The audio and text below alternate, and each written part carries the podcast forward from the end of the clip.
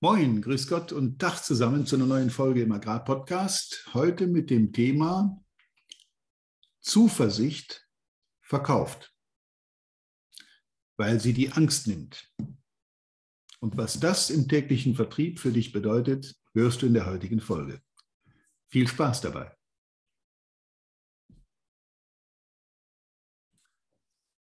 Hoffentlich denkst du jetzt nicht, es kommt eine neue Folge mit irgendeinem Kalenderspruch, der dann wieder schlau hinterlegt wird, weil das ist nicht die Absicht dahinter. Das Thema heute ist mir ähm, in einem Training äh, entgegengekommen. Es wurde dann erwähnt, dass man in der heutigen Zeit bei den Landwirten, die in einer durchaus schwierigen Situation sind, ähm, ja, ich nehme jetzt mal die Tierhalter, Schweinehalter etc. heraus, weil da natürlich die Stimmung im Moment äh, für Geschäfte nicht wirklich positiv ist. Jetzt gibt es zwei Möglichkeiten, damit umzugehen oder sogar mehr, aber nehmen wir mal die zwei üblichen, mit denen man damit umgeht. Die eine ist, wir stimmen in die Jammerei mit ein. Das heißt, wir geben jedem negativen Aspekt recht, den der Landwirt vorbringt und äh, lassen uns davon im Laufe eines Tages im Außendienst auch mal so richtig runterziehen und frustrieren. Das führt dann am Ende des Tages dazu, wenn man denn durch ist mit seinem täglichen Tun, dass man ja von vielen Leuten unter Umständen die negative Stimmung aufgesaugt hat und das einem selber aufs Gemüt drückt, im Sinne von, macht es eigentlich noch Sinn, in der Situation zu Landwirten zu fahren und über Geschäfte zu reden? Ich glaube, wir hatten dieses Thema schon häufiger, was die innere Einstellung, das Mindset damit zu tun hat, ob man im Vertrieb erfolgreich oder nicht erfolgreich sein kann. Ich habe kürzlich einen Landwirt getroffen, großen Sauenhalter, und habe mit ihm mich über die Situation unterhalten. Und dann hat er mir in so einem Nebensatz erzählt, dass er jetzt in seinen Stall investiert. Es geht nicht darum, wie viel der investiert, das ist eine erkleckliche, siebenstellige Summe, also nicht ganz ohne. Das ist auch kein kleiner Betrieb. Aber in der allgemeinen negativen Stimmung geht da jemand hin und sagt, okay, friss oder stirb, Angriff oder Verteidigung, Jammern oder Handeln. So, und er investiert jetzt eine siebenstellige Summe. Natürlich hat er die nicht unter dem Kopfkissen liegen, der muss zur Bank gehen, der muss das irgendwie begründen. Das hat er wohl auch hingekriegt. Er hat das Geld bekommen. Er baut jetzt seine Stelle um. Mehr Platz, mehr äh, Tierwohl, was von allen Seiten ja gefordert wird. Und geht einfach davon aus, dass die die reduzierenden Betriebe, die aufgebenden Betriebe ja auf so einem Rückzugsgefecht sich befinden und sagt sich, handle azyklisch. Also mach einfach genau das, was die große Menge, die große Masse nicht tut.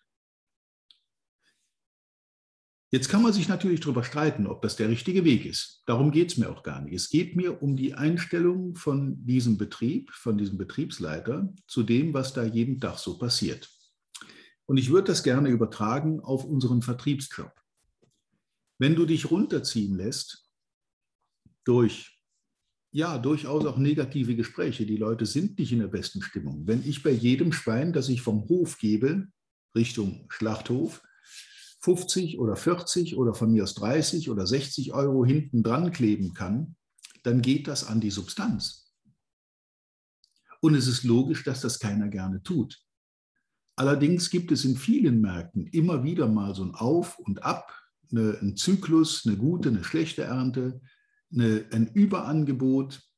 Ich kann mich sehr gut erinnern an Zeiten, wo ich selber auch im Kartoffel- und Getreidehandel tätig war dass es immer wieder Jahre gab, wo der Preis im Keller war, das Angebot übergroß, es war kaum unterzubringen im Markt.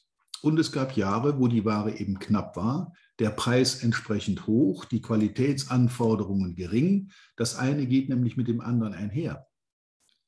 In einem guten Erntejahr, wo die Menge da ist und wo der Markt so viel gar nicht aufnehmen kann, sind Qualitätsansprüche an die Ware, die dann geliefert wird, entsprechend deutlich höher als in Jahren, wo die Ware knapp ist. Dann nimmt man auch mal ein bisschen notleidende Partien auf, weil man eben sonst nichts kriegt.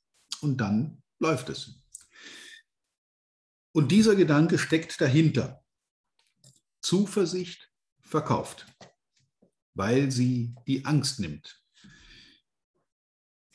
Das Problem mit der Angst ist bei den allermeisten Menschen, dass sie eine Entscheidung treffen, vielleicht auch müssen, weil das in der heutigen Situation notwendig ist, eine Entscheidung zu treffen, und dann eben Angst davor haben, dass diese Entscheidung auch nach hinten losgehen kann. Logischerweise kann sie das. Aber wenn man sich dann mal hinsetzt und die Sachen, ähm, die Einflüsse, die so im Markt existieren, sachlich analysiert, sich seine Gedanken dazu macht, wohin führt das, wenn, was passiert dann? Und was ist die Folge für mich und meinen Betrieb daraus, dann kommt man relativ schnell auf den Trichter, dass es goldrichtig sein kann, genau das zu tun, von dem alle anderen abraten. Ich wiederhole, genau das zu tun, was die allermeisten anderen für verrückt oder für Irrsinn erklären oder für Hasardeur oder äh, jetzt wird er größenwahnsinnig. Das glaube ich nicht. Ich kenne diesen Betrieb relativ gut und das ist jemand, der mit einem ja, mit einem sehr positiven Grundgedanken an seine Entscheidungen herangeht, mit Zuversicht. Der weiß es nicht und er kann auch nicht garantieren, dass das gut geht. Aber es gibt immer wie, oder es gibt wie immer auch in so einer Situation zwei Möglichkeiten. Ich nehme die Herausforderung an, ich befreie mich aus dem Jammertal und überlege, was kann ich jetzt denn tun, Übrigens der Gedanke, genau das zu tun, was die meisten anderen nicht tun oder das Gegenteil von dem, der ist sehr, sehr oft sehr, sehr richtig. Ich erinnere mich an die Zeit, als Corona losging, im März 2020, wo plötzlich meine Auftragslage mit einem Schlag sich auf Null reduziert hat. Und ich habe in der Zeit viel nachgedacht. Ich habe viel überlegt, was kannst du tun? Welche Wege kannst du gehen? Um mit, ich kann an Corona nichts ändern. Ich kann auch an der Situation nichts ändern, dass man mir die Hotels vor der Nase zumacht. Dass meine Auftraggeber sagen, aus Angst und Fürsorge um ihre Mitarbeiter eben keine Versammlungen und keine Seminare mehr durchzuführen, zumindest vorläufig keine mehr durchzuführen. Dann ist die Frage, wie kann ich jetzt damit umgehen? Und ich habe mich auch viel mit Kollegen unterhalten. Viele Kollegen, die mir von vornherein gesagt haben, tja, dann ist es gut, wenn man jetzt ein gutes Polster hat und vorgesorgt hat, dann kann man auch mal so ein paar Monate überstehen und dann geht es eben einfach weiter. Nehmen wir es so als eine Art Zwangsurlaub.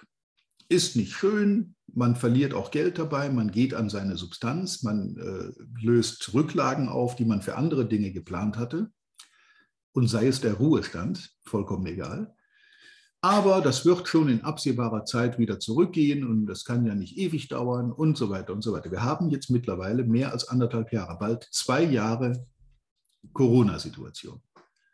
Dann geht es mal wieder zwischendurch, dann geht es mal wieder nicht, dann hat man wieder irgendeine Art Einschränkung und äh, auch Kunden sagen, nee, wir lassen es lieber mal sein, auch wenn es vielleicht ginge weil das Risiko ist uns zu groß. Was ich verstehen kann, da habe ich absolutes Verständnis dafür. Und mir haben Kollegen von mir gesagt, das mit diesem Online-Training, das wird nicht funktionieren.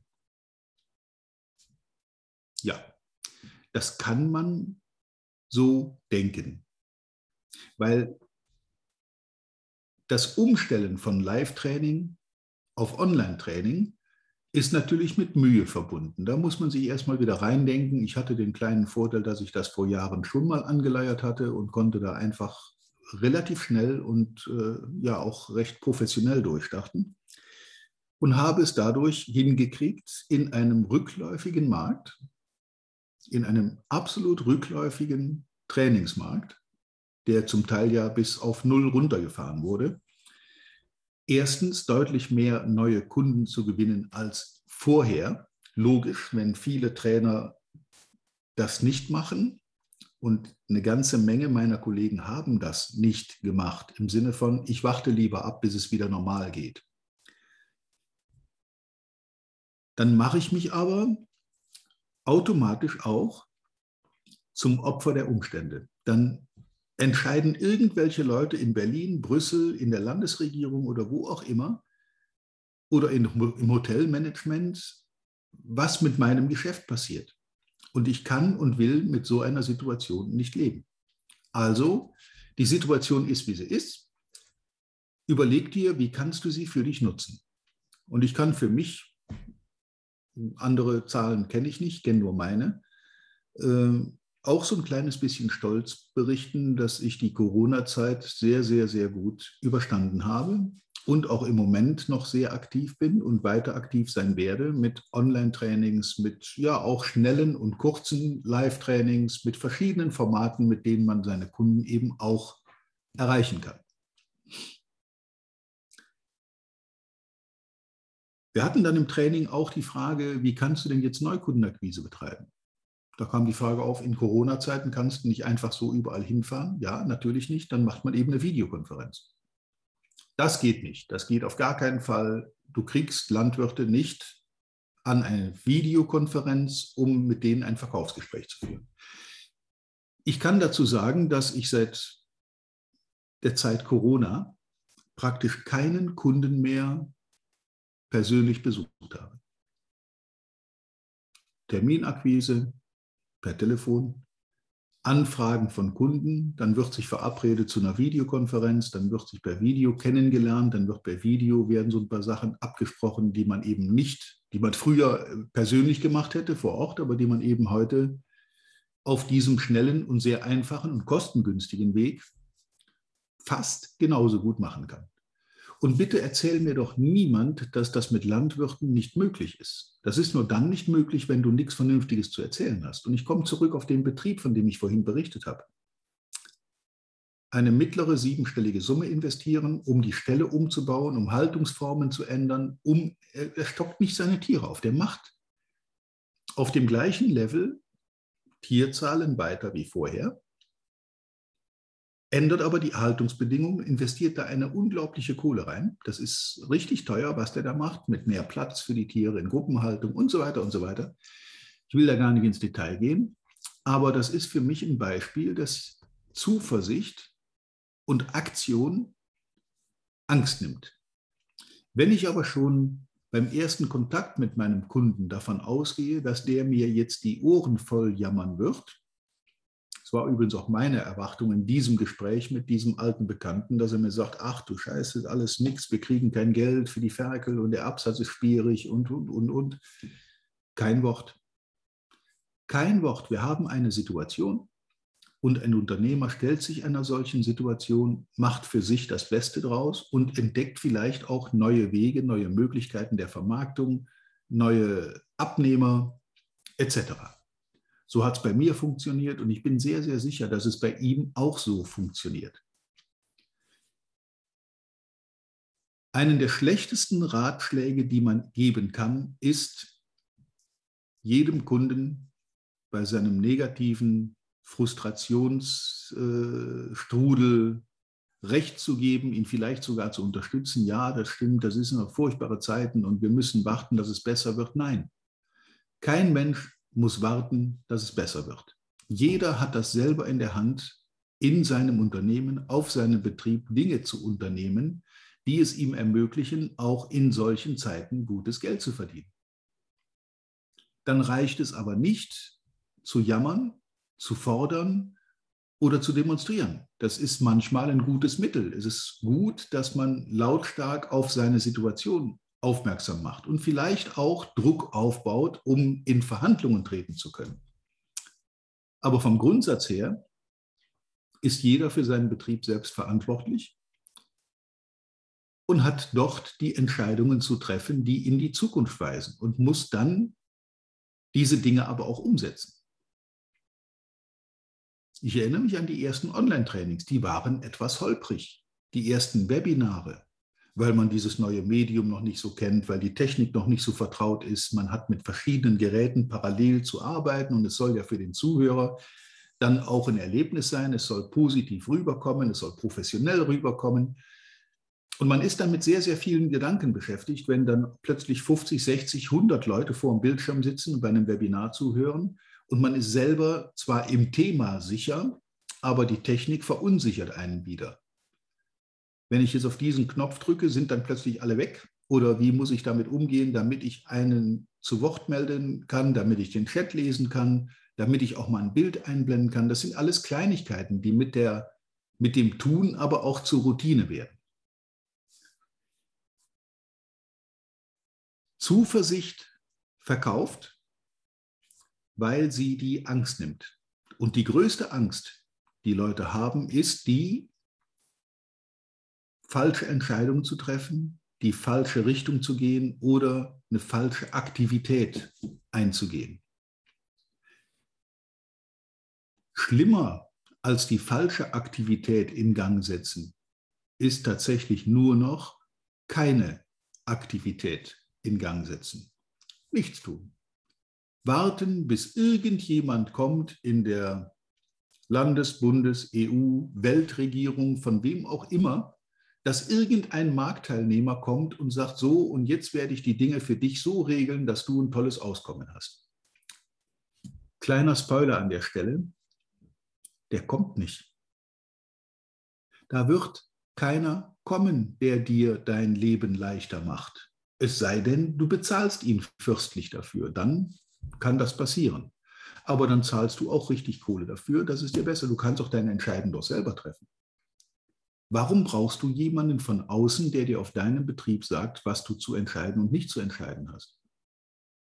Warum brauchst du jemanden von außen, der deine Dinge, deine Belange regelt in deinem Sinne? Warum sollte der das tun? Die meisten Leute haben mit sich selber genug zu tun, ohne auch noch bei anderen irgendwo die Probleme mitzulösen. Jetzt könnte man ja sagen, die Politik hat die Aufgabe, diese Probleme zu lösen, aber die Politik ist natürlich auch immer in einem Zwiespalt.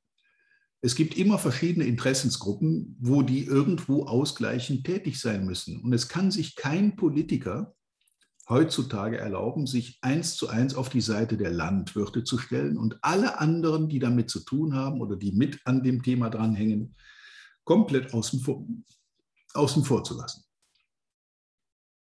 Diese Person könnte das versuchen, wäre aber in kürzester Zeit politisch tot. Das wird also ein Politiker nicht tun, sich vor eine einzige Branche, vor eine einzige Karre spannen zu lassen. Deshalb, so leid mir das tut, in der Solidargemeinschaft sollte das eigentlich auch nicht der Fall sein, aber jeder ist sich selbst der Nächste. Und jeder, der in seinem Unternehmen Entscheidungen trifft und jeder, der in seiner Tätigkeit Entscheidungen trifft, bekommt dafür natürlich auch ein Feedback, eine Reaktion. Aktion ist gleich Reaktion. Nur keine Entscheidungen treffen erzeugt keine positive Reaktion. Es erzeugt eine Reaktion, aber meistens nicht in seinem eigenen Sinne. Wenn ich nichts tue, wenn ich keine Entscheidung treffe, dann werden das irgendwelche anderen Leute für mich tun. Und weil die Menschen Egoisten sind, werden diese Leute die Entscheidungen in ihrem eigenen Sinne treffen und nicht in meinem Sinne. Also ein, der Einzige, der die Entscheidungen treffen kann, die in meinem Sinne positiv wirken, bin ich selbst. Und das Gleiche gilt für dich im Vertrieb und natürlich auch insbesondere für deine Zielgruppe, für deine Kunden, für die Landwirte.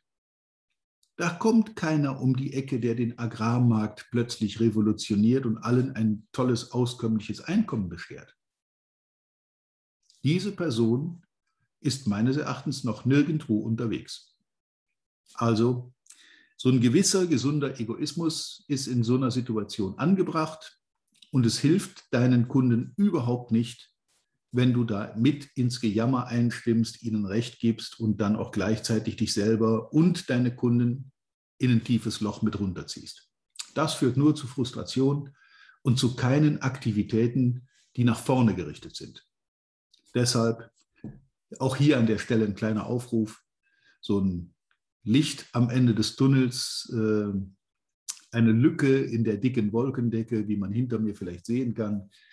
Der Wind kann uns verbiegen, aber nicht umwerfen. Insofern mit Zuversicht und dementsprechend ohne Angst auf deine Kunden los. Hilf ihnen, Entscheidungen zu treffen. Zeig ihnen Wege auf, diskutiere mit ihnen, lass sie selber Wege entdecken, die ihnen weiterhelfen können. Und ich garantiere dir, du brauchst dir über neue Kunden und deine Umsätze und deine Entwicklung ab diesem Moment keine Gedanken mehr zu machen. Ich wünsche dir viel Erfolg, viele positive Gespräche, selbst auch jetzt in diesen Zeiten. Viel Spaß mit den Ergebnissen und natürlich wie immer reiche Ernte. Bis zum nächsten Mal. Vielen Dank, dass du heute wieder dabei warst. Wir hoffen, du hattest genauso viel Spaß wie wir. Wenn dir gefallen hat, was du gerade gehört hast, dann war das erst der Anfang. Denn auf walter-peters.de-termin erhältst du kostenlos und unverbindlich ein Beratungsgespräch mit Walter.